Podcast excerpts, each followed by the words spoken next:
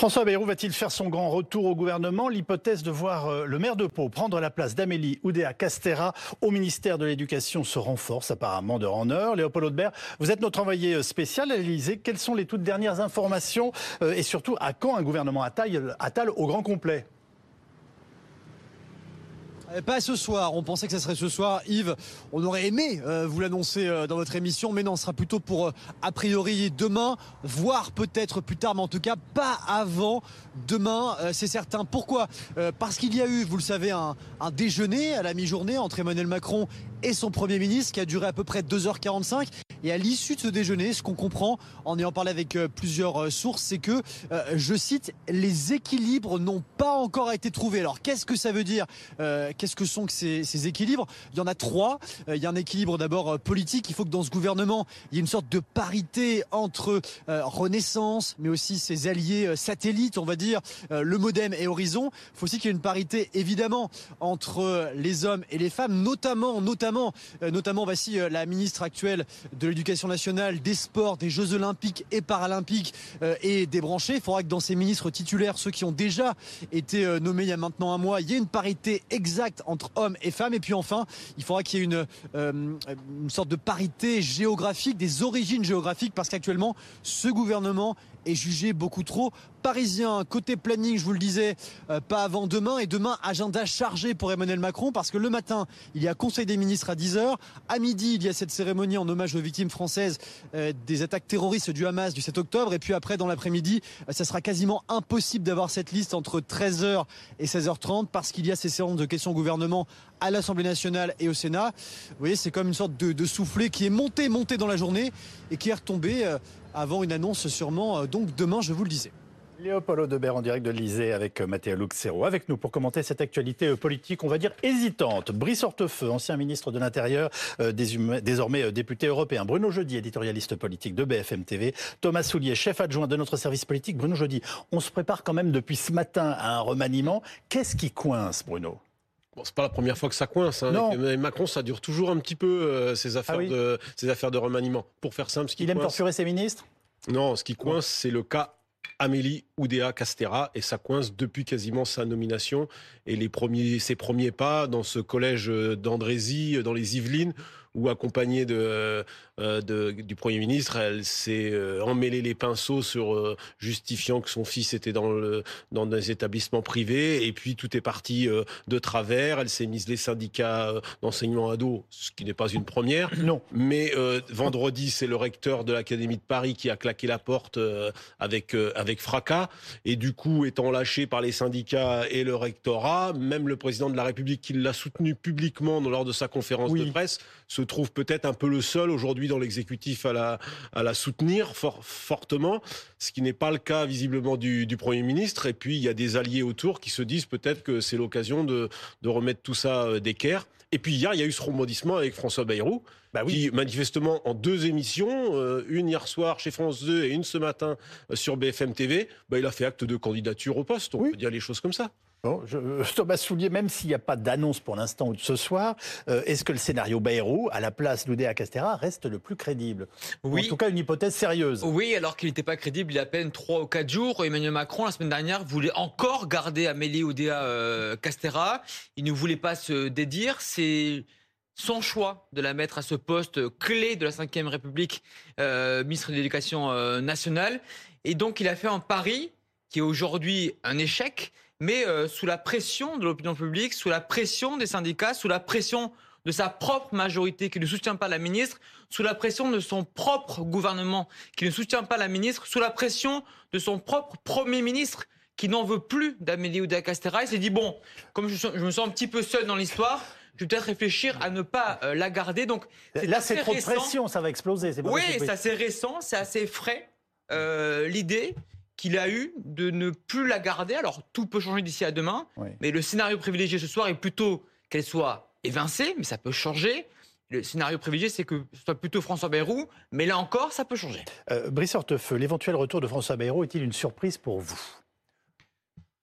Euh, Pour moi, à vrai dire, c'est pas ni, une surprise, ni quelque chose de, forcément de classique. Pour, pour lui, visiblement, en tout cas, c'est une attente. Mais si vous voulez, si on voulait gloser un peu sur, sur euh, ce qui euh, peut s'observer aujourd'hui, on s'aperçoit plusieurs choses. D'abord, premier élément, que ça fait 21 jours. Donc, c'est-à-dire qu'Emmanuel Macron bat son propre record. je crois que le précédent record, c'était 20 jours. Donc là, on en est à 21 jours d'attente. Deuxièmement, c'est à rapprocher de la déclaration aussi du président de la République et du Premier ministre qui expliquait qu'il fallait des ministres à 200%. Bon, 200%, ça veut dire qu'on a besoin d'action. Oui. Oui, mais enfin, il y a des secteurs où il n'y a pas, depuis euh, donc 21 jours, où il n'y a pas de, de titulaire. Donc ça prouve que l'action à 200% est réduite à zéro. Ils ont été un peu occupés par une crise agricole. Hein. Oui, oui, mais enfin, euh, il n'y a pas de ministre du logement. Vous avez aujourd'hui dans tous les journaux en une le fait qu'il y avait une crise. Bon, ben là, c'est pas grave. On attend 21 jours, 22 jours, tout comme ça. Et puis, euh, il y a un côté, malgré tout, dans ce gouvernement, euh, stage de découverte, hein, parce que donc euh, Gabriel Attal passe quelques semaines au ministère de l'Éducation, paf, il s'en va. Donc, Madame Oudéa Castera, j'écoute ce que vous venez de dire, même si vous venez de le dire avec beaucoup de prudence. Enfin, elle peut aussi aller voir un peu plus loin. Donc, c'est une atmosphère qui est quand même un peu curieuse et personnellement que je n'ai pas connue dans ma vie gouvernementale et j'en suis assez content. J'ai du mal à vous faire parler de François Bayrou. Euh, je rappelle qu'il a quand même inventé le centre, le, centre indépendant qui a contribué à déstabiliser votre famille politique, c'est-à-dire la droite. Que pensez-vous de ce personnage? Ah, Si vous voulez faire tout, l'historique euh, du centre de la Ve République, vous savez, des formules, il y en a qui sont très bonnes. Ça ne veut pas dire que ce sont les miennes, mais enfin, vous savez, vous aviez un leader gaulliste historique qui avait expliqué que le centre, c'était le vichisme de temps de paix. Vous aviez Jacques Chirac qui avait expliqué que euh, le, centre c'est un point et qu'on ne gouverne pas assis sur un point. Enfin, je pourrais la boîte de grenouille, il, y en a plein. Il y a, beaucoup de beaucoup de, formules euh, là-dessus. Euh, simplement, bon, François Bayrou a déjà été ministre de l'Éducation nationale, ça a été rappelé. Est-ce qu'il il a laissé un souvenir À une époque où il était dans votre majorité. Absolument, bah mais est-ce qu'il a laissé un souvenir de réformes très importantes euh, je vous pose la question et puis je vous laisse la nuit pour réfléchir. bon, euh, il est à sa place s'il devient ministre de l'Éducation nationale? Parlons simplement. Au-delà des inimitiés euh, passées ou présentes. Moi, personnellement, je n'ai aucune, aucune inimitié. Ce, que je viens de rappeler, ce sont des, faits. oui, oui, oui. C'est pas, bah, c'est pas un, commentaire engagé. si la question, si vous me posez la question, est-ce que Mme Oudéa Castera doit rester à son poste je serai euh, un ministre euh, important, ou je, serai une autre fonction, ou je serai un conseiller du président de la République.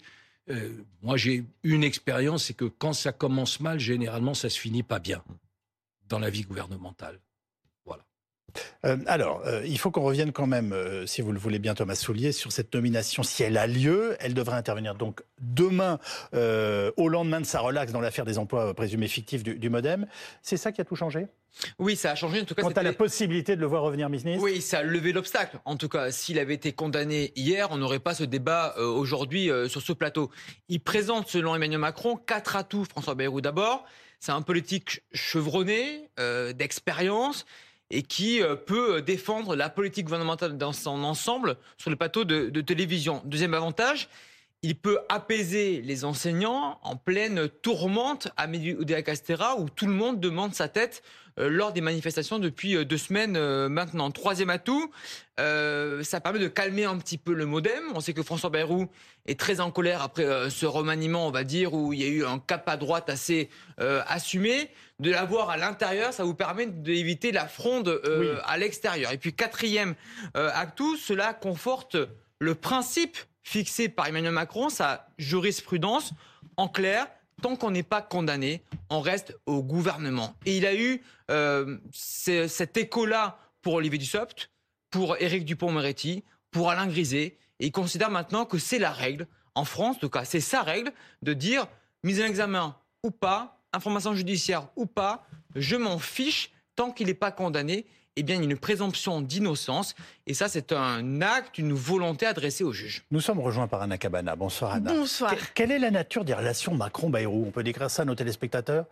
Alors, il, y a, il, faut bien voir une chose, c'est que cette alliance euh, qu'ils ont euh, passée euh, l'un avec l'autre pendant la campagne présidentielle, elle a bah, clairement Bayrou en parle tout le temps, il s'en gargarise et, il en a, il en a fait un commerce politique et médiatique extrêmement important.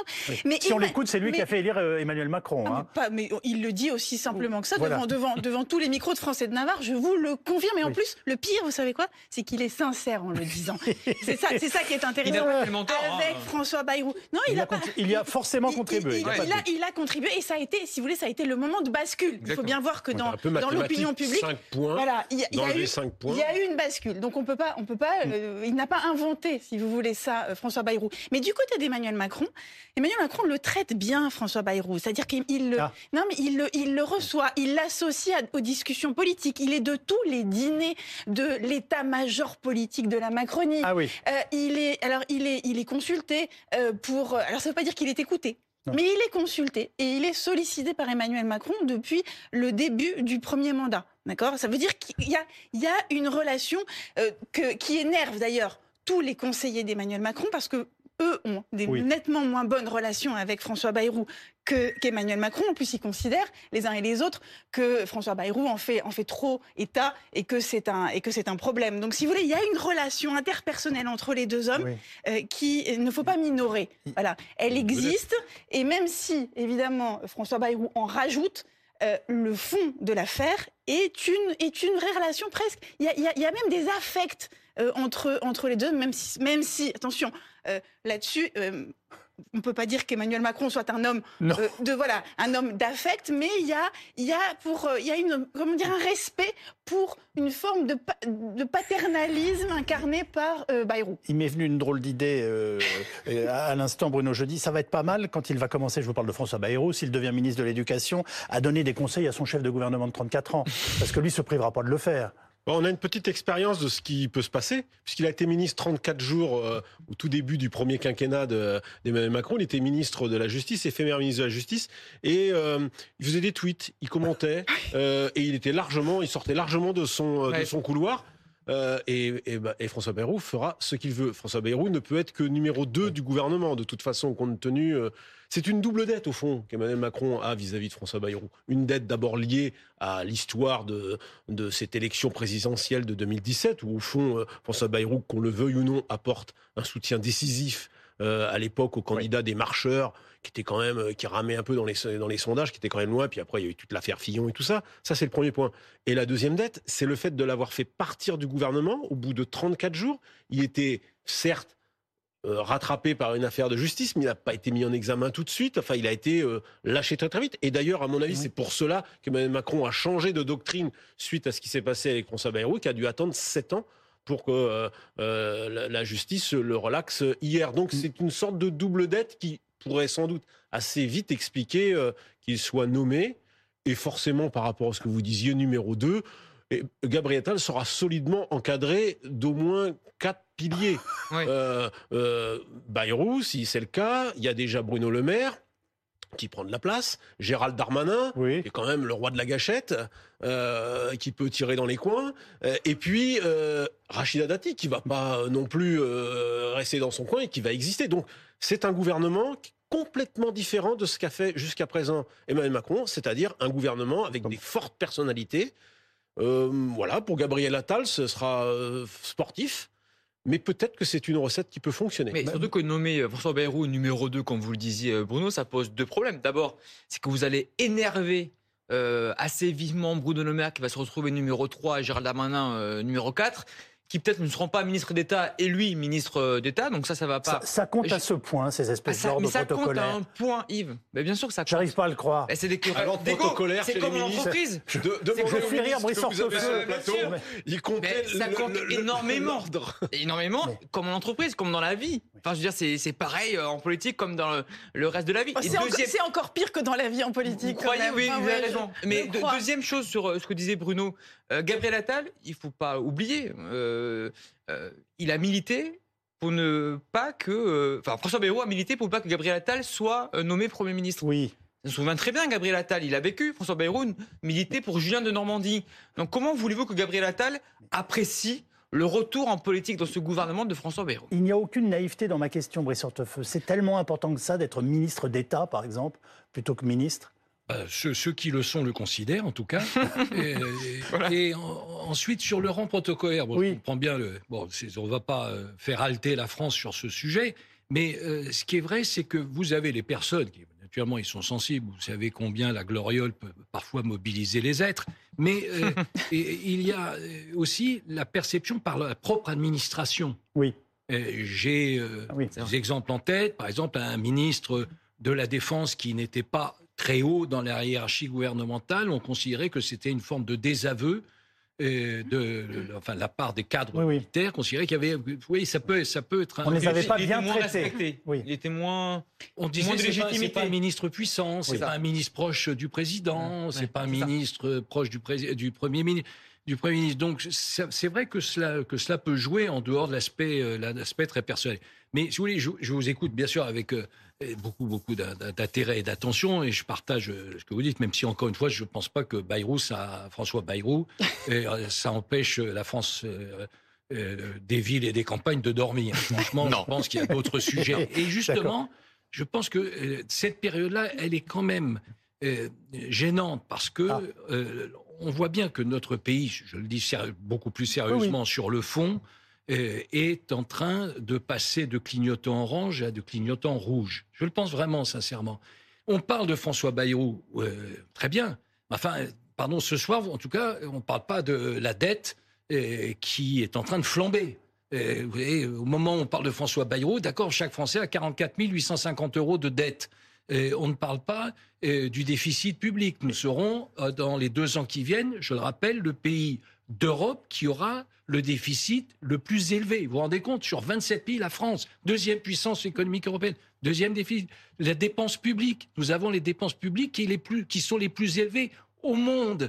Le pouvoir d'achat, pardon, c'est quelque chose qui vous intéresse. Enfin, je ne sais pas pourquoi je me tourne d'ailleurs vers vous, parce que je vais parler des plus de 55 Parce que je ans, présente donc je l'émission. me tourne vers d'autres. Mais euh, sur le, Personne le pouvoir- plus 55 le, ans. le pouvoir, le pouvoir d'achat, ce qui est quand même un sujet majeur. On sait aujourd'hui, c'est une statistique très récente, que les plus de 55 ans ont vu leur pouvoir d'achat sur les neuf dernières années non pas augmenter, même pas stagner, mais reculer de 7,2%. Vous nous dites que le pays va très mal. Je- Donc oui. c'est le problème, c'est pas Bayrou, c'est ça? Je, je- je pense Si, que si, Bayrou n'a pas toutes les là. clés, effectivement, pour résoudre ce que je viens, ce que je viens d'évoquer. Et donc, bien sûr qu'un remaniement ministériel, c'est quelque chose d'important, parce que, euh, d'abord pour ceux qui euh, sont nommés, pour la première fois, c'est un moment très fort, très dense. Moi, la première fois que je suis rentré au gouvernement, il y a déjà très longtemps, j'ose pas vous le dire, mais euh, première fois que j'y suis rentré, premier conseil des ministres, le président de la République, c'était Jacques Chirac, et, euh, s'approche, vous serre la main, vous demande... Oui, c'est une émotion. donc il y a une émotion Oui. très forte. Il y a le sentiment de dire Bien on sûr. va participer très très modestement à l'his- à l'histoire. Mais une fois qu'on a passé ce petit moment de satisfaction personnelle, familiale et tout ce que vous voulez, ben, pardon, il faut se replonger sur ce qui sont les enjeux euh, de notre pays. Auriez- Là, je trouve que ça fait une parenthèse qui n'est pas forcément très utile. Brice Hortefeux, auriez-vous hésité à rentrer dans un gouvernement dont le chef eût été âgé de 34 ans? Oui, Répondez-moi, s'il vous plaît, répondez-moi Non, mais sincèrement. je- euh, non, c'est pas c'est pas ce critère-là. Euh, moi, Vous en êtes pense- sûr? Ah oui, c'est pas ce critère-là, même si euh, je pense qu'effectivement l'expérience est quelque chose. Et moi, ce qui m'avait pas plu dans le macronisme, c'est pas ça. Bon, d'abord, d'abord, le macronisme ne pense pas me proposer de rentrer au gouvernement, et ça tombe bien parce que de toute manière, je refuserai. Parce que euh, qu'on dans ce enregistre, que je- hein. dans ce que je reproche- enregistre parce qu'on en a enregistré pas mal. oui, oui, oui, tout à fait. Mais là, euh, Des anciens ministres dis, de droite qui depuis sont devenus membres du gouvernement Oui. euh, d'un gouvernement d'Emmanuel Macron. On les a tous fait. cités il y a à quelques Rachida instants. Dati par exemple la dernière, Ah elle oui, disait qu'elle pas rentrerait pourquoi pas. vous faites de la provocation tout Non, mais- inutile. mais, euh, donc, euh, mais euh, je vois très bien où vous voulez me conduire. Mais il- il- c'est tout à fait. Ouais, tout vous venez de nous dire Enfin, que je- vous ne serez jamais ministre d'Emmanuel Macron. Les choses sont je, claires. je dis que des choses qui m'a fortement déplu et à laquelle je ne croyais pas, c'est quand on fait de l'amateurisme une qualité euh, qui serait une qualité essentielle pour gouverner. Je pense qu'au contraire, il faut être très professionnel. Après, euh, bon, le 34 ans, le, euh, je crois l'avoir déjà dit, je me demande si Non mais pardonnez-moi, c'est un vous, amateur, Gabriel Attal. Vous, vous venez nous suggérer que Gabriel Attal était un amateur. En tout cas, on pouvait interpréter vos propos comme Non, ça. j'ai dit que j'ai cité le président de la République. Donc euh, c'est le président de la République qui dit l'amateurisme, c'est une qualité. Oui. Bon, donc c'est- je bah, l'amateur, c'est Macron, alors. à l'âge, je vous rappelle que bien sûr, euh, Gabriel Attal a l'âge qui est le sien, Oui. 34 ans, mais enfin on a eu des premiers ministres en Europe, on n'a pas besoin d'aller chercher au diable, des premiers ministres en Europe qui étaient plus jeunes, on avait le chancelier autrichien qui était plus jeune, on avait le euh, premier ministre, je sais plus, si c'était euh, la première ministre finlandaise euh, qui était plus jeune et ainsi de suite. Donc vous voyez, on peut toujours trouver plus jeune que jeune. Alors Amélie euh, Oudéa-Castera est donc plus que jamais sur la sellette ce soir après un mois passé, hein, en pleine tempête, et c'est l'heure de notre séquence Les éclaireurs.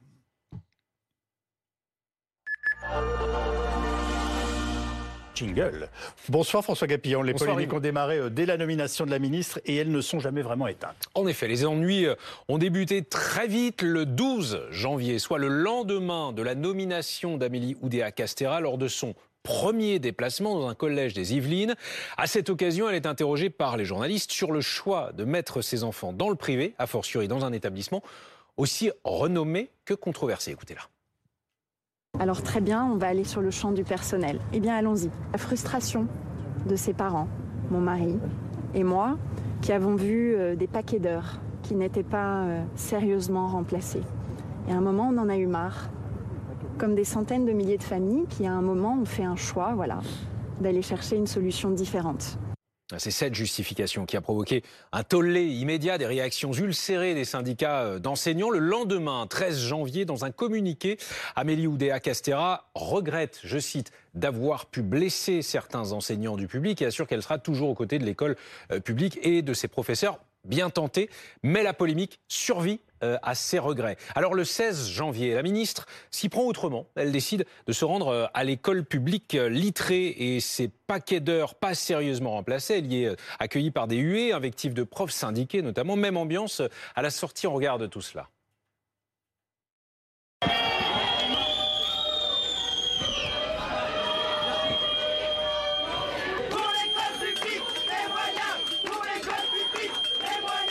J'ai pu euh, revenir sur euh, ces excuses que je leur devais de les avoir blessés. J'ai pu aussi euh, réévoquer le fait que je regrettais de les avoir cités nommément. Je suis là pour faire réussir l'école mais ça n'a pas suffi. Depuis cette visite mouvementée, de nouvelles euh, révélations de Mediapart ont fragilisé encore un peu plus une ministre littéralement embourbée. Ainsi a-t-on appris que euh, si des classes mixtes existent bel et bien au collège-lycée Stanislas, le couple Oudéa Castera a décidé de placer ses enfants dans des classes réservées aux garçons, réservées aux garçons, et que leur fils aîné euh, a bénéficié d'un système permettant de contourner Parcoursup. Pas étonnant alors euh, qu'Amélie Oudéa Castera ne court pas euh, les plateaux euh, télé et radio dans cette période. Tout juste consentait vendredi dernier à reconnaître chez nos confrères de TF1 que, je cite, le début n'a pas été bon, évidemment. Mais non, elle n'assure ne pas songer à démissionner. Quasi simultanément, Vraiment, quand ça veut pas, ça veut pas. Le recteur de Paris annonce vendredi dernier, toujours, sa démission sur fond de désaccord avec Amélie euh, Oudéa-Castara. Démission fracassante. On parle quand même de l'un des plus hauts cadres de l'éducation nationale. Merci beaucoup, François Gapillon. Elle ne peut pas rester ministre, Anna Cabana. En tout cas, à ce poste. Je peux vous dire, c'est que jusqu'à il y a quelques heures, euh, Emmanuel Macron euh, tenait bon tenez bon euh, sur le mode, on va pas céder. Mais par orgueil mais, parce que c'est son choix. D'abord, il y a l'orgueil de, de, ne pas se déjuger, et puis l'orgueil de ne pas céder à la pression médiatico-politique. Il s'est toujours fait fort, Emmanuel Macron, de dire, eh bien, quand les, euh, quand les chiens hurlent, euh, je, non, mais je, je, tiens bon. C'est même pas, si vous voulez, c'est même pas de l'affection ou, ou, de l'admiration pour Amélie ou Déa Castera. on n'impose rien. À moi, Emmanuel Macron, on n'impose pas un calendrier, on n'impose pas un choix, euh, je tiens. Alors là, il y, a une donne un peu différente, c'est qu'il a un Premier ministre qui veut absolument euh, que Camélie Oudéa Castera quitte le ministère de l'Éducation nationale. Et Gabriel Attal met tout son poids, ça c'est ce qu'on sait, met tout son poids dans cette, dans cette affaire, parce que précisément, il considère, d'abord, il considère que euh, c'est très préjudiciable pour l'éducation nationale, pour la crédibilité du gouvernement dont il a la direction, et, et parce qu'il ne la supporte pas. Donc ça fait beaucoup. Et si vous voulez, non, mais ça, fait beaucoup, il y, a une grande pression euh, mise par Gabriel Attal sur Emmanuel Macron. Donc si, si Emmanuel Macron finissait par accepter de se séparer d'Amélie Oudéa-Castéra, ça donnerait des indications aussi sur euh, le, ben, si vous voulez, le poids politique de Gabriel Attal dans cette affaire. Alors maintenant, si vous me demandez... En plus les syndicats peut-être et l'accumulation, pas seulement la pression de Gabriel Attal. Bien sûr, mais, c'est la conjonction des deux, si vous voulez. C'est-à-dire que là, il y avait quand même au départ... Euh, Parce qu'Attal veut pas de Bayrou, de Dati, il les a eu. Hein. Non, mais moi, je crois, non, mais ça, je, crois qu'il y a... Et il voulait, il voulait virer le maire et il a gardé le maire et il aurait bien entendu. Bruno Jeudi. Il faut ajouter un élément euh, qui peut-être, et là pour le coup c'est Emmanuel Macron qui doit s'en vouloir à lui-même, c'est que dans une séquence de remaniement qui est beaucoup trop longue, euh, elle joue complètement contre Madame Amélie Oudéa Castera. C'est-à-dire que cette affaire-là, ça fait maintenant 20 jours qu'il se la traîne, et évidemment les choses se sont enquistées la, par les syndicats, par euh, la démission. La démission du recteur, de Paris est-elle quand même d'une certaine façon le coup de grâce? Bah, La démission du recteur, le recteur il est dans une situation où il est désavoué par sa ministre publiquement devant les syndicats, donc lui, il peut pas le, pire, c'est que sur le fond, je pense qu'ils n'étaient pas très loin d'être d'accord. Simplement, c'est la méthode. C'est la méthode. Je, j'avance euh, comme ça un peu à la hache et le, recteur, lui, il n'a pas accepté euh, d'être désavoué de cette façon. C'est quand même le recteur de Paris. François le disait à l'instant, c'est quand même un des plus hauts gradés euh, du ministère de l'Éducation nationale. Donc, il s'en va. Vous nous avez dit tout à l'heure. Non, mais ce qui me frappe, pardon, sur cet élément-là, c'est que de mémoire, mais je parle sous votre couvert, moi, je n'ai pas de référence de recteur qui est démissionné. Nicole Belloubet, rectrice de Toulouse, ah démissionne. c'est exact. Démissionne. Euh, en tout cas, c'est rarissime. Il y a très longtemps, effectivement. et d'ailleurs, elle fera une carrière politique derrière. Mais c'est quand même rarissime. Mais je suis plutôt triste d'ailleurs de, de, le dire, mais enfin, ce gouvernement est, à l'action, euh, ce que les, éoliennes sont à l'électricité. C'est-à-dire que ça brasse beaucoup de vent et ça produit très peu. Parce que franchement, depuis la constitution de ce gouvernement, on a eu des mots, des avalanches de mots, des postures, des formules, des slogans. Et, la crise agricole. Mais, pardonnez-moi, vous n'avez aucune compassion pour cette ministre qui tient le coup, même si, euh, enfin, elle elle a sans doute tort de s'acharner, mais enfin, je, non, non, mais elle fait preuve d'une forme de courage, ou alors, enfin, d'opiniâtreté. Merci d'opiniâtreté, je sais pas, non. Non, mais Nicolas Sarkozy, quand il était président de la République, expliquait dans des conseils des ministres, je trahis pas, je pense, des expressions de conseil mais il disait quelque chose qui était très juste et qui d'ailleurs nous, nous glaçait un peu, à vrai dire, pour ceux qui étaient autour de la table c'est qu'il y avait toujours un ministre qui avait des difficultés. Ça a été mon cas, ça a été le cas de l'époque d'Éric Woerth, euh, mmh. l'époque où il était UMP, LR, enfin tout ça. Mmh. Et euh, donc, euh, il disait, vous savez, faites attention parce que vous passerez tous à la lessiveuse. Et c'est vrai. C'est très rare que quand on est un, membre du gouvernement, exposé, surexposé médiatiquement, il n'y ait pas un moment donné où il y ait quelque chose qui dérape. Bon, bah là, c'est tombé, c'est tombé sur elle sans doute par le fruit de l'inexpérience, parce que cette première déclaration était, était à l'évidence très maladroite. C'était pourtant pas la première ministre de l'Éducation qui avait ses enfants dans le secteur, je rappelle, sous contrat. Elle aurait commencé déjà par dire oui, j'ai mes enfants qui sont dans un secteur, euh, qui sont dans le secteur éducatif sous contrat, serait peut-être aussi changé la suite. Bon, alors ça, se joue quand cette histoire en fait? Ça se joue demain avec un calendrier assez euh, resserré parce que vous avez demain matin le Conseil des ministres, juste après euh, un hommage national aux invalides pour les victimes du Hamas, l'après-midi une double séance de questions au gouvernement au Parlement, donc avant 16h30 demain, ça paraît assez compliqué. ce matin à 7h, j'avais l'Élysée par message qui me disait que ce sera aujourd'hui. Donc vous voyez, bon, ce sera pas aujourd'hui. Donc quand on nous dit aujourd'hui que ce sera demain, ça peut être jeudi. Vous voyez, donc euh, voilà. En tout cas, ça sera avant vendredi. Pourquoi? Parce que à partir de vendredi, Elisabeth Borne et les autres ministres sortants reviennent à l'Assemblée en tant que ah députés. Et donc, il faut absolument que ce qui y ait cette nouvelle composition avant vendredi. Donc la date limite, c'est bien vendredi. C'est voilà, minuit. Parfait. Bonsoir Antoine Armand, vous êtes député Renaissance et donc macroniste de Haute-Savoie. Merci beaucoup euh, de nous rejoindre dans cette émission. Euh, la ministre de l'Éducation a une nouvelle fois donc été attaquée largement à l'Assemblée cet après-midi lors des questions au, gouvernement. Elle a répondu, mais nos journalistes sur place ont été frappés par le manque de soutien de votre groupe. Personne ne l'a encouragé ou applaudi lors de sa réponse. Ma question est simple, et est-ce que vous avez décidé de lâcher Amélie Oudéa Castera pas du tout. Et, quand j'entendais les propos qui étaient tenus euh, sur euh, votre plateau, ça m'a fait penser à ce qui s'est passé aujourd'hui à l'Assemblée nationale et ce qui euh, se passe depuis maintenant plusieurs semaines. Quoi qu'on pense de l'action du gouvernement de Gabriel Attal, quoi qu'on pense de l'action de la ministre de l'Éducation, se livrer à cette chasse à la femme, à ces attaques personnelles, parce qu'aujourd'hui encore, c'est bien une attaque contre une femme et pas contre une responsable politique qui est menée. C'est très déshonorant pour ces auteurs et ces autrices. Et à l'heure où on parle de dignité, à l'heure où on examine à l'Assemblée nationale une proposition de loi pour continuer à sécuriser nos élus, à leur permettre de s'exprimer et de s'engager dans une carrière politique, je pense que ça devrait faire réfléchir. Qu'on soit pour ou contre son action, chacun peut l'entendre. Qu'on défende telle ou telle position, c'est nécessaire, c'est utile en démocratie. Mais la manière avec laquelle sur les banc de l'opposition, je pense particulièrement à la NUPES, on a essayé de déstabiliser non pas une responsable politique mais une femme, ça devrait nous faire réfléchir. Mais pourquoi on ne va pas, entendu vos rangs, la soutenir plus fortement cet après-midi? C'est extraordinaire. si demain, le, si le président de la République décide de changer de ministre, il aura cédé à une chasse à la femme? Mais écoutez, non.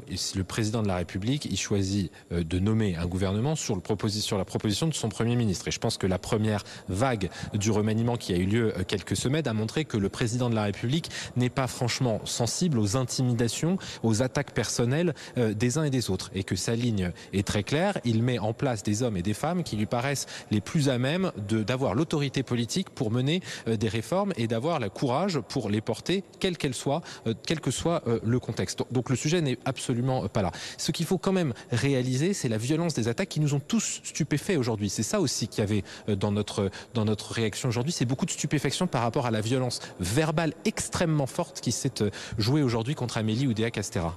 Pourquoi ce remaniement prend-il euh, autant de temps? Vous savez, euh, les remaniements, ça prend euh, toujours trop de temps euh, pour à la fois ceux qui commentent et pour ceux qui espèrent. C'est la règle, c'est la règle du jeu.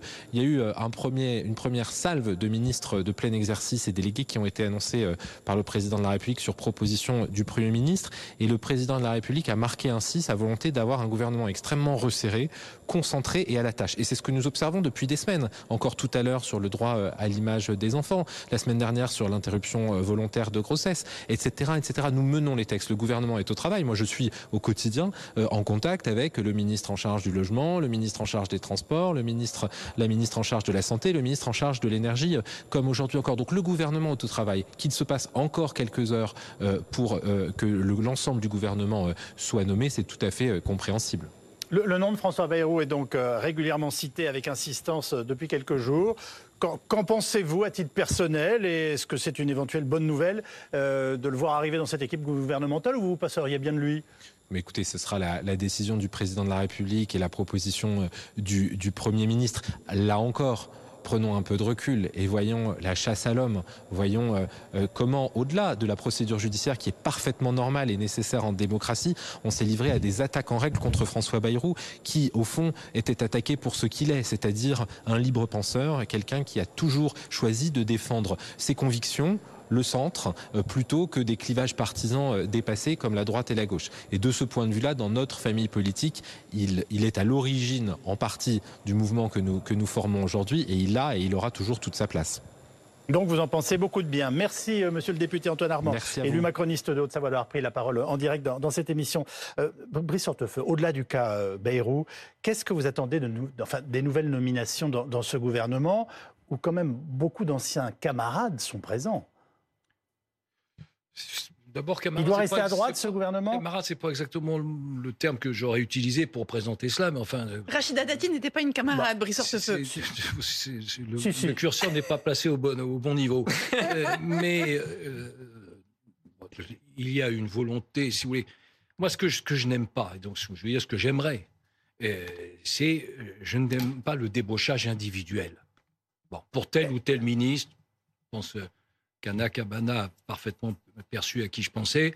Bon, finalement, on a fait un coup, on achète une marque, euh, on, capte, une marque et ainsi de suite. Très bien. Moi, je trouve que c'est précisément ce qui est détestable dans la vie publique. En revanche, ce qui est important, ce sont les élans collectifs. Et euh, ce que je crois, c'est qu'Emmanuel Macron avait, je l'ai déjà dit, mais je n'ai pas changé d'avis parce que j'en suis convaincu, avait eu des opportunités pour construire une majorité. Il a eu au moins euh, deux fois la possibilité de construire euh, entre les deux tours de l'élection présidentielle, vous pouvez tendre la main et euh, appeler à la construction d'une nouvelle majorité présidentielle et l'illustrer concrètement. Et ensuite, au lendemain des législatives, en ayant l'humilité de reconnaître qu'il n'avait qu'une majorité relative, c'est-à-dire sous la Ve République, mais c'est vrai qu'il faut l'expérience, majorité relative, ça veut dire pas de majorité, c'est ça la réalité, et il aurait dû, à ce moment-là, proposer là aussi une construction. Il ne l'a pas voulu. La période se termine. Euh, donc ce n'est plus d'actualité. Donc euh, moi j'espère qu'il n'y aura pas ces petits débauchages individuels qui vraiment, je le pense, vraiment au fond de moi, c'est extrêmement clair et sincère. Qui sont misérables. Quand dans le même gouvernement, vous avez Rachida Dati, euh, Monsieur le maire et Monsieur Darmanin, ça, ça n'est plus du débauchage individuel, ce sont des, des, des- des- un certain nombre de personnalités qui ont rejoint une équipe pour mettre en place une, Et une politique. Vautrin, Sébastien Sans- Lecornu. Bah alors, merci. ouais. Voilà. Mais dans l'em- Vous dans rendez compte, ça fait quand même l'empressement. beaucoup. Mais écoutez. Ils pourraient tous être ministres avec Non, vous. mais je veux. Et d'ailleurs, certains l'ont été. non, bon, écoutez, jusque-là, ça avait très bien, ça s'était très bien débrouillé cet entretien. Mais euh, je sens que ça se gâche sur la fin, parce que vous êtes obligé de me pré- de- de- de m'encourager à préciser les choses. J'ai entendu ici même d'ailleurs, euh, enfin, j'étais pas sur le plateau, mais je vous ai Oui, oui, entendu sur notre antenne. bah, sur l'antenne. J'ai entendu, on présentait des ministres sarkozystes et tout. Parfait, mais enfin, Bruno Le Maire, c'est pas lui faire injure que de rappeler qu'il s'est présenté contre Nicolas Sarkozy. Mm. Et Catherine Vautrin, euh, j'étais au gouvernement en même temps qu'elle. Oui. Euh, pardon, je ne l'ai pas connu Sarkozy. Je l'ai connu avec un engagement pour lequel d'ailleurs je partageais l'essentiel. Et ainsi de suite. Mais enfin, t'es pas sérieux. Donc dire que Emmanuel Macron a voulu euh, euh, intégrer des ministres de droite, oui, ça c'est exact. Mais si vous me poussez plus loin, je vous lis le fond de ma pensée. Je suis en désaccord avec ce que vient de dire euh, ce député qu'il a certainement exprimé très sincèrement. Lui, l'idéal, l'idéal macroniste, Oui. c'est finalement un espace central qui agglomère à peu près tout. Et ben moi, je pense exactement l'inverse. Je pense que le progrès d'une société, c'est la confrontation. Et quand il y a un débat entre la droite et la gauche, c'est une confrontation et qui fait bouger. C'est ça qui fait bouger le progrès social. C'est ça qui fait bouger les, sur les questions égales. C'est pas la volonté d'aseptiser, chloroformer, rassembler de manière stérile. Donc c'est pour ça que je suis là aussi en désaccord Donc- sur ce- cette démarche qui est engagée. vous Mais pour le que le reste, centre, ça n'existe pas.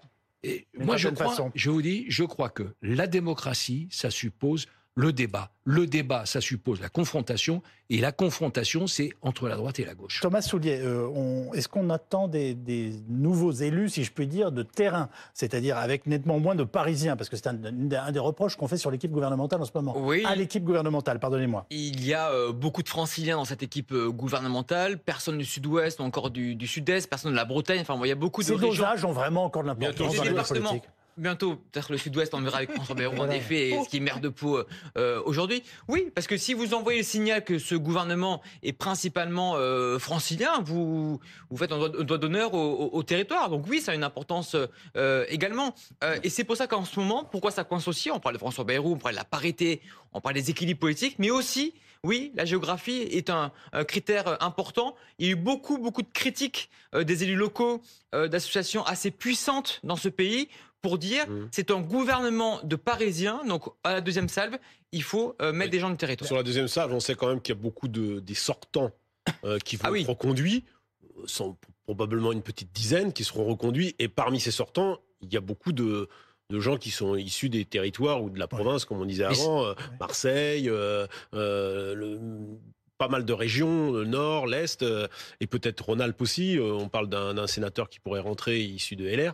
Donc euh, on verra bien. Mais en tous les cas, je pense que la deuxième salle va Encore un beaucoup- ami de va qui va. beaucoup rééquilibrer, euh, va beaucoup rééquilibrer le- la première pas. partie De- du, du remaniement. Alors, ce qui est intéressant quand même pour Brice Hortefeux, c'est que vous savez, Brice Hortefeux, que beaucoup d'entre ceux qui rêvent de rentrer dans le gouvernement euh, d'Attal euh, sous la présidence Macron vont taper à la porte de Nicolas Sarkozy. Bah oui. Parce qu'ils ont bien conscience que euh, ça peut ouvrir des portes. Est-ce que ça, ça vous, ça, ça vous amuse un peu quand Chef, est-ce que je peux y aller? Vous voyez, Ouais. c'est un petit peu c'est comme ça qu'on sent les choses. Il y a une célèbre conversation téléphonique entre Nicolas Sarkozy euh, et Gérald Darmanin qui est relatée dans de nombreux ouvrages. Non, ce qui aurait été intéressant, c'est euh, si euh, Nicolas Sarkozy avait répondu non.